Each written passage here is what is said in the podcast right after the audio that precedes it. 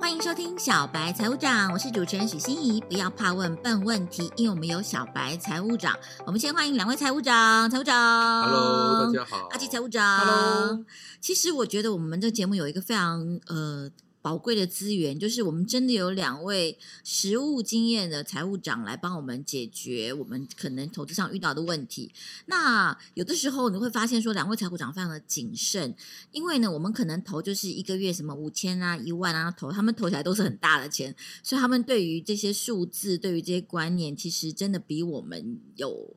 有超乎我们的我们我们平常的谨慎，那这个事情我觉得对我们学习这个知识来讲是好的，因为有些知识面的东西，你不要只看到一个指数就觉得哦很好啊就投了，那那个指那个那个指数是不是有其他的意义面向在？有时候我们是被忽略的。那我们今天就要继续我们上一集的，就是我们挑挑选所有的基金跟 ETF 都有一个数值叫做夏普值，是由夏普先生一位在一九九零年得过诺贝尔金经济学奖的夏普先生创造的，那这个夏普值有哪一些是对我们在选择 ETF 或是在选择基金的时候，你觉得可以实际上应用的部分？OK，呃，我们的选择当然回到我们前面去，就是你做投资的时候，你要先自己决定说我要投资股票型的 ETF 也好，基金也好，还是债券型的呃 ETF 或者是这个个股的。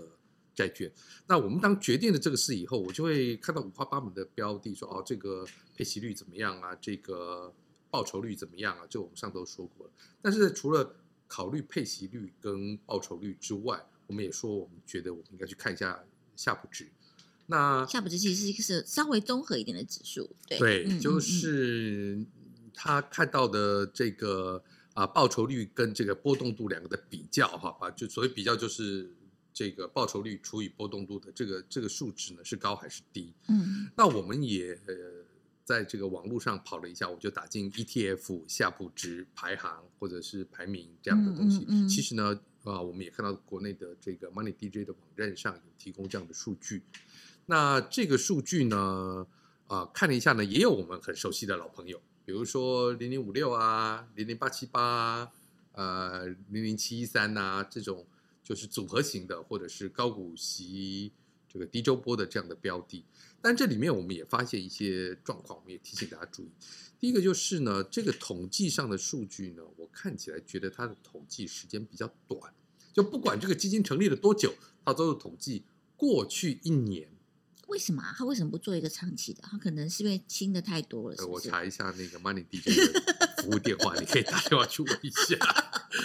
好。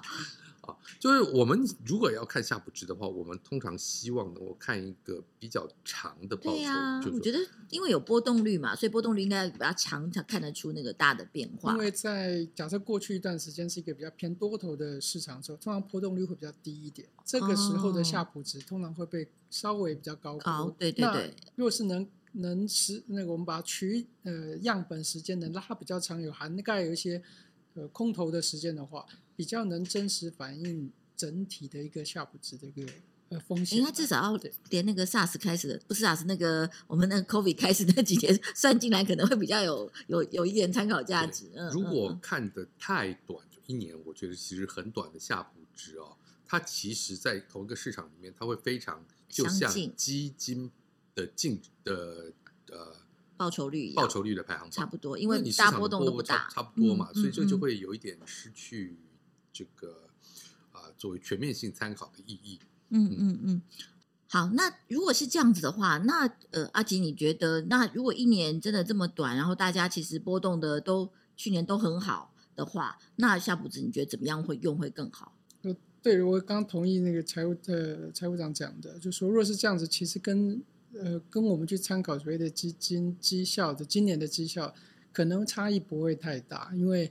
在一个比较偏多头的市场，那下面都是一除起来，大家都一样。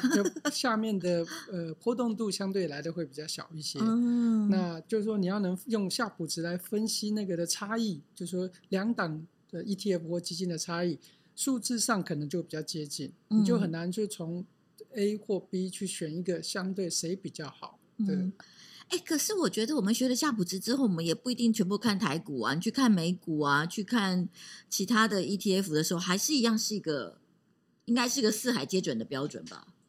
对，通常只有一件事情要提醒大家注意，就是啊，我们会希望在做夏普值比较的时候，呃，家禽要跟家禽比，家畜要跟家畜比，啊、就是你不要拿呃债券型基金跟股票型基金比夏普值。哦哦，因为四只脚的跟四只脚的比，两只脚的跟两只脚的比，因为债券一定可能波动度比较低。对，通常我们用夏普值都会说啊，我已经决定了我要投台股的股票型基金，那就我在台股股票型基金里面去选一个标的，或者要投美国公债呃美国债券的 ETF，那我用这个标准在这一类的里面选，嗯、它不太适合一个。跨领域的投哦，我懂了，就是夏普值其实已经是最后的一个细节的 recheck 了，但是你的大的类别或是你的方向其实已经定了，就从就从我们上上上集开始讲的什么六大类这些东西里面，你不要在比特币里面去学夏普值，是这个意思吗？哦，好，这样我这样我有 get 到两位 财务长的意思吗？有，好。那阿吉还有没有什么？你觉得这这些事情，刚刚我们接续上一集的，就是这四个标准嘛，帮助我们在选 ETF 或基金的时候，有一些可以共同的语言跟参考的标准。那其中你自己哦，在投资的时候，你可能会比较看重哪一些啊？还还是说有哪一些因素是不在这个范围里面的？呃，除了刚刚提到这些之外，我们还会特别会去看流动性。流动性，这个有数值吗？呃，就每天每天成交的金额啊，每天成交的张数这些，有就是代表一个市场的一个流动性啊。哦，这个流动性大好还是不大好？呃，当然越大，你表示你想要在市场进出这一档，不管是基金 ETF，会更容易一些。哦，对对对对对，有些不好不好卖，也不好卖，也不好买，不好卖。嗯，就即便有像债券型 ETF，很呃，它的整体的市值很大，可是它其实每一天的流动性。顶多就是造市商刻意去造市的一两百张而已。其实这样子，你想要去进出市场是相对比较困难的，就没有办法。你说，哎，哪天真的呃市场有什么变化，你想要快速出来是出不来的，会要时间来处理。第二个是在当临时大呃有比较有风险事件发生的时候，所有人都想要从一个窄门出去的时候，那时候没有流动性，就麻烦了，你的价格会更会被杀，对，会更。会相相对来的会影响更大啊！这个在我们的看 ETF 的这个指数里面没有没有一个指数东西，这就是要你自己去打开那个 ETF 去看它每天的呃成交张数。其实你看它成交量，你大概就可以知道，可以判断这件事了。嗯，嗯对。哎，我前几天在买那个债券的 ETF 的时候，也发现有些就是哎挂怎么都不会动，就发现哎只有一两张在那边 划来划去，是要买都不好买。甚至有一些的呃成交，每一天除了他刻意造势之外，每一天成交什么叫刻意造势？呃，他们有会呃，就说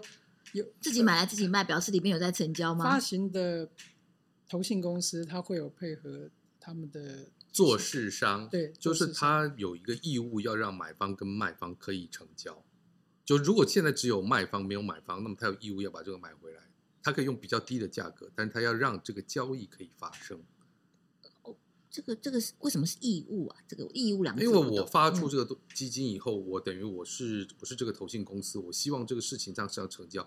突然的在这个时间半个钟头之内，有一个人很想卖，市场上都没有人买。嗯，那那、这个、他怕接到客诉吗？呃，我们万能的管理单位会说，那你在这个市场，你这样子长期会发生这个事情，就有人担心说，那我想卖的时候，我会不会卖不掉？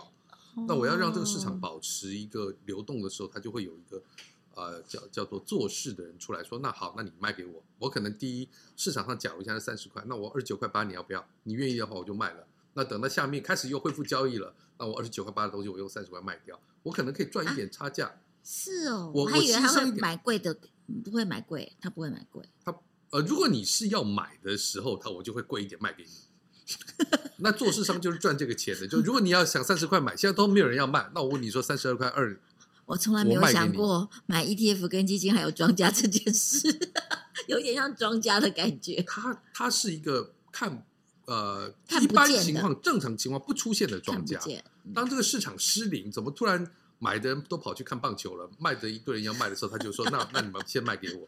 ”好好，所以这哎，你看我不问这个问题，你们就答不出这个，就我们就不会知道里面的这个故事。这样知道有知道了也没关系啊，因为你反正你可以卖得掉就好了，对吧？所以这个不影响投资。所以流动性也是个问题。哎，还有一个就是这个这个 ETF 或这个基金的市市值的大小，会不会也是我们要考虑的事情？这个在我们刚刚前面的指数都没有。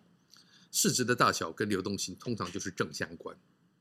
哦，越大越多人要买卖，它就比较流动嘛。相对来说是这样，对。通常是对，但是除非是这个都被一个庄家都锁完了，嗯、你就不卖了，这也很少。但像我刚刚提到，像有一些债券型 ETF，它可能的后面的持有者都是一些大型的寿险公司，其实比较少。一般投呃投资者进来当呃就是买卖这样子的时候，它的流动性相对就会变。变差，变差。其实呃，大家可以去试试看，打开来看看。对，这个好处就是现在都在手机 app 就可以看得到，你就可以看到现在到底呃，如果有有些那个买卖都是三位数字，都是几百张几百张的，那个就应该是流动性就比较大的。对，那不过这个事情是跟你的投资规模也有关系。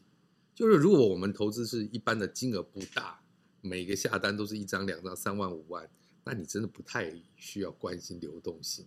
那如果你上升到百万级，你就要就是我每次买一个基金，我买一个标的都是三百万级的，那你就要关心一下流动性。